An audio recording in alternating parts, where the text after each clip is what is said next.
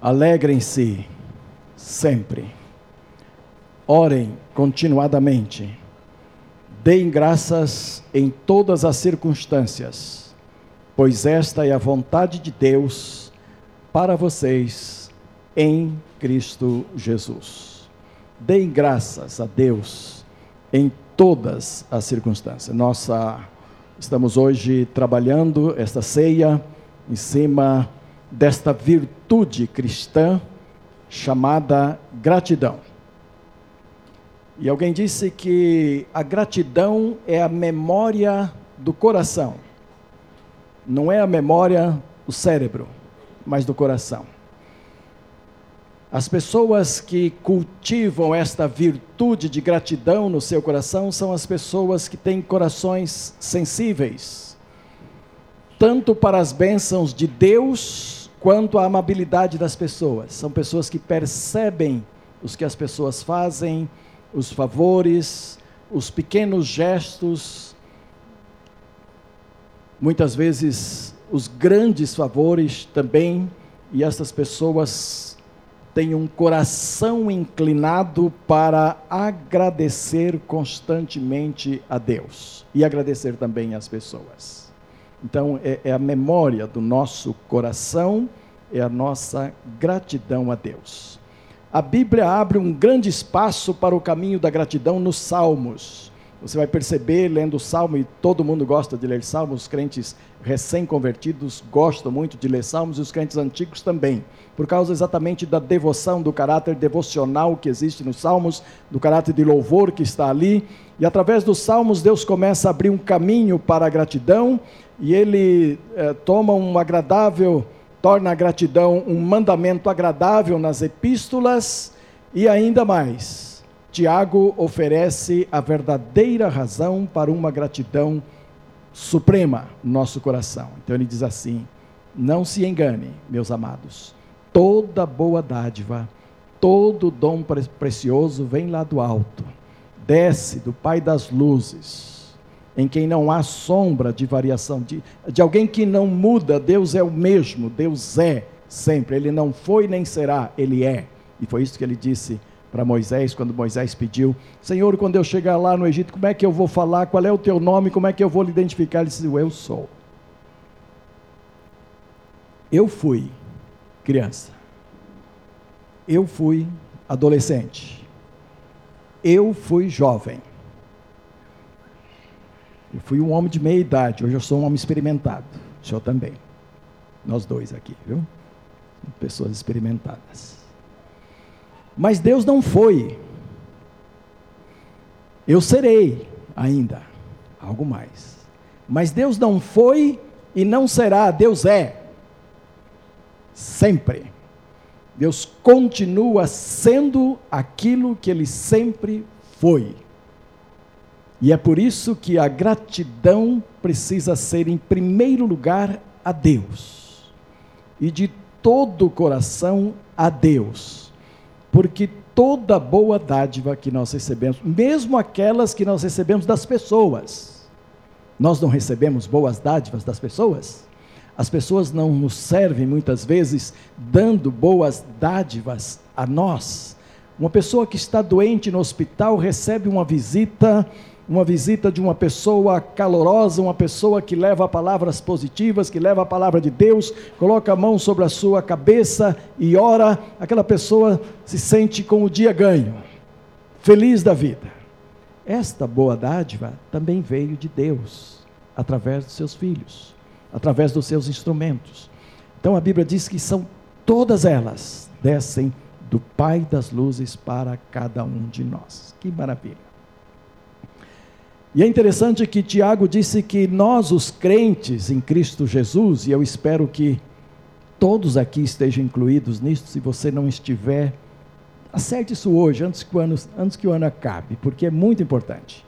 Porque ele diz que todas essas bênçãos descem de Deus, mas que para nós, os seus leitores crentes que estavam lendo Tiago, ele diz que a bênção maior, que a dádiva maior foi a regeneração, a transformação acontecida através da palavra naquelas vidas. Ele nos gerou de novo e nos tornou como que primícias. E essa versão que eu leio fala os primeiros frutos em Cristo Jesus. São aquelas pessoas que experimentaram a bênção da salvação, a transformação em suas vidas.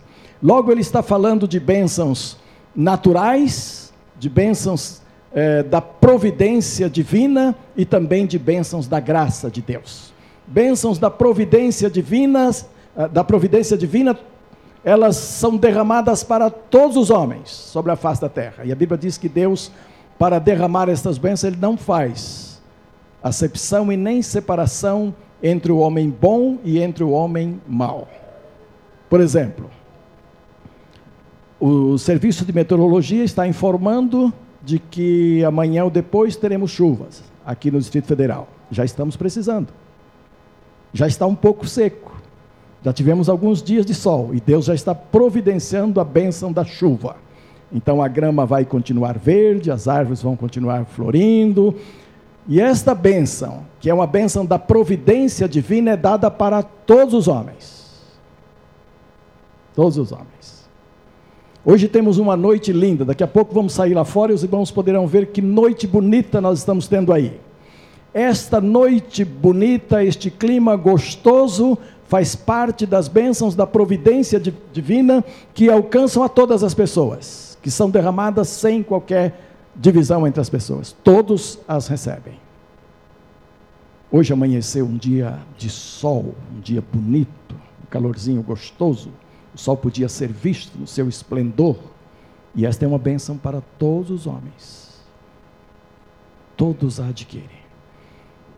Em Brasília, nós respiramos nessa época de chuva um ar muito gostoso, muito puro, porque há muitas árvores, há muito espaço e não somos ainda uma cidade tão grande.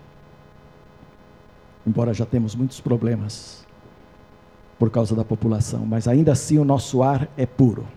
E este ar puro que nós todos respiramos, todos os homens recebem deste ar. Isto chama-se bênçãos da providência divina, através das quais Deus mostra o seu amor a todas as pessoas, desejando que todas elas também recebam da bênção da graça de Deus, da bênção da transformação que só Cristo Jesus pode oferecer àqueles que abrem o coração a Jesus. E então Tiago diz que aqueles que foram transformados por Jesus, que foram regenerados pela palavra de Deus, este, estes têm, pela graça de Deus, os dois tipos de bênçãos: as bênçãos da providência divina que todas as pessoas têm, e a bênção de ser salvo por Jesus Cristo, porque esta bênção não depende só de Deus, as outras sim, mas esta depende também de você. Depende de você abrir o seu coração para o Senhor Jesus.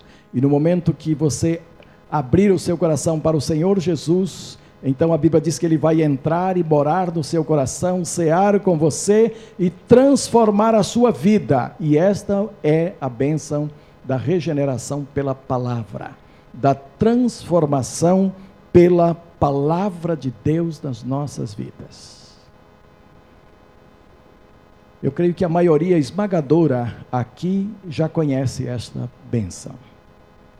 E muitos de nós a recebemos. Obrigado, meu irmão.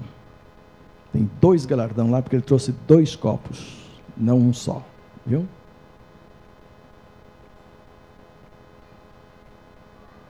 Ah, há pessoas que ainda bem cedo na sua vida conhece essa transformação. Há crianças que com quatro anos, cinco anos, entendem que são pecadoras, entregam a sua vida a Jesus e nunca mais se esquece disso. No tempo certo se batizam, tornam-se membros da igreja e permanecem fiéis ao corpo de Cristo e a Cristo pela vida toda. Querem ver? Quantos aqui se converteram na infância? Deixa eu dar uma olhada. Olha aí. Falei que tem, olha aí. Quanta gente aqui se converteu na infância? Na infância.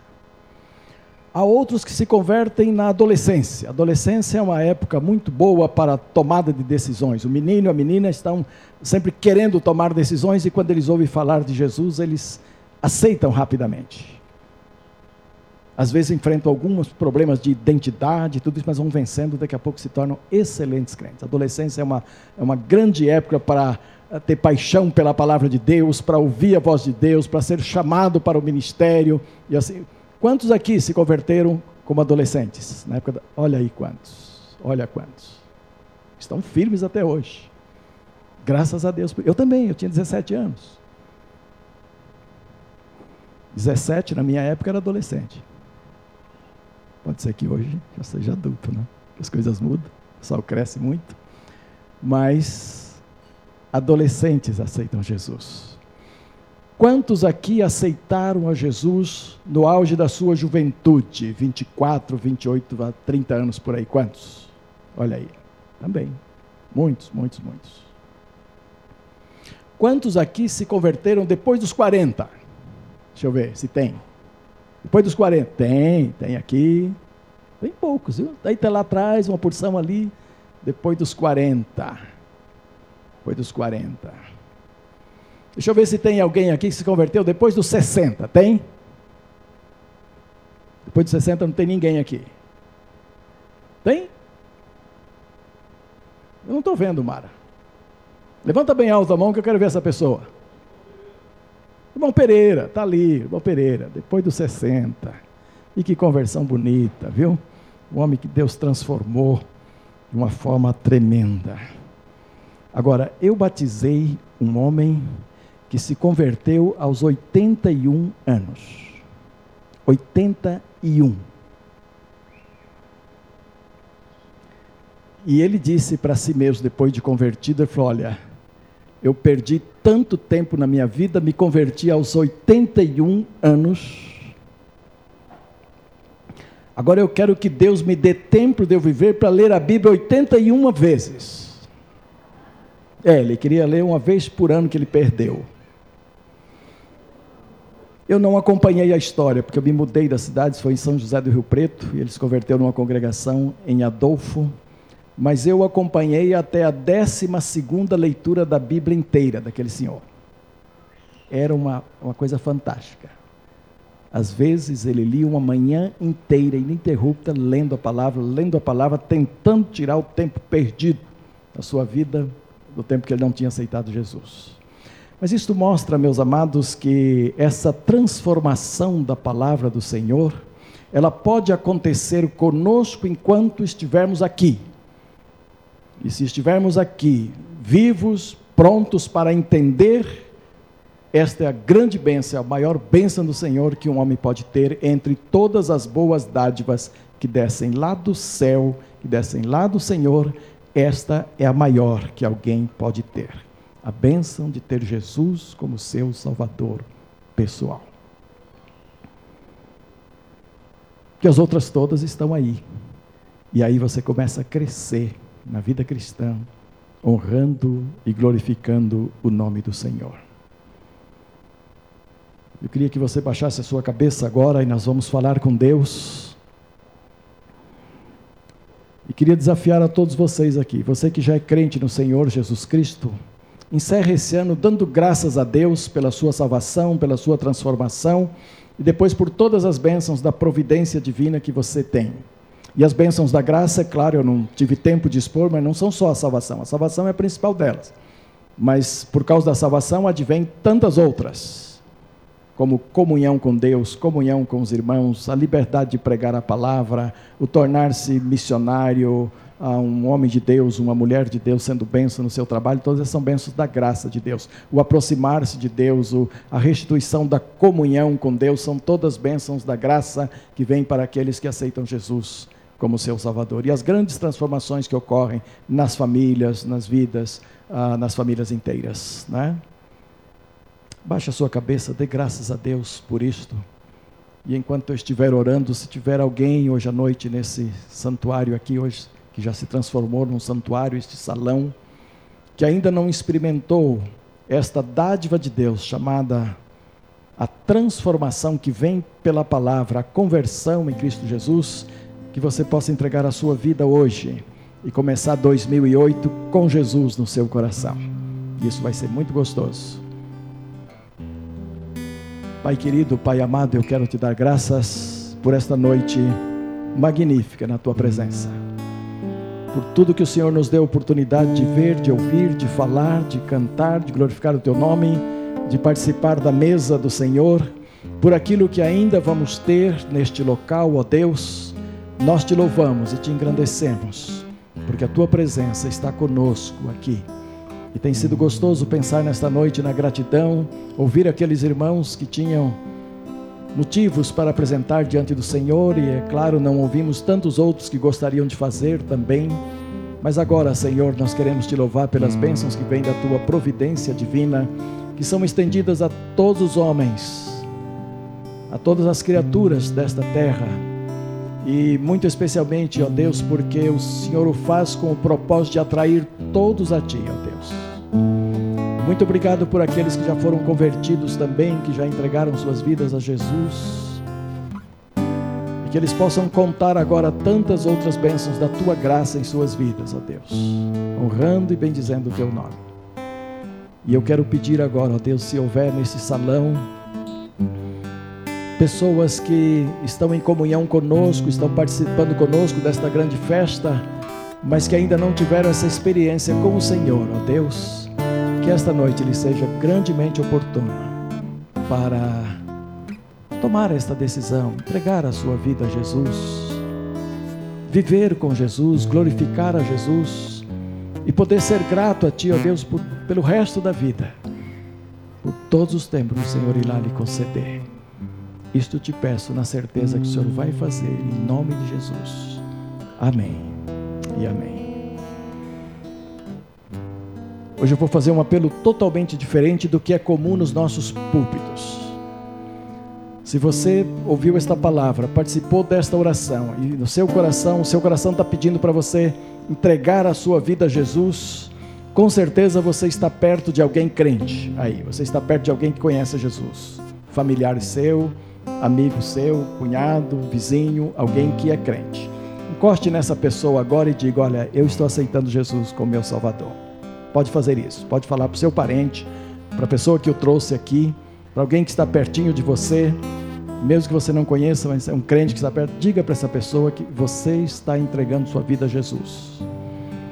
E esta pessoa que vai ouvir isto de você vai se encarregar de ajudá-lo na vida cristã e de encaminhá-lo de uma forma muito especial à igreja, para que possamos ajudá-lo nos primeiros passos diante do Senhor.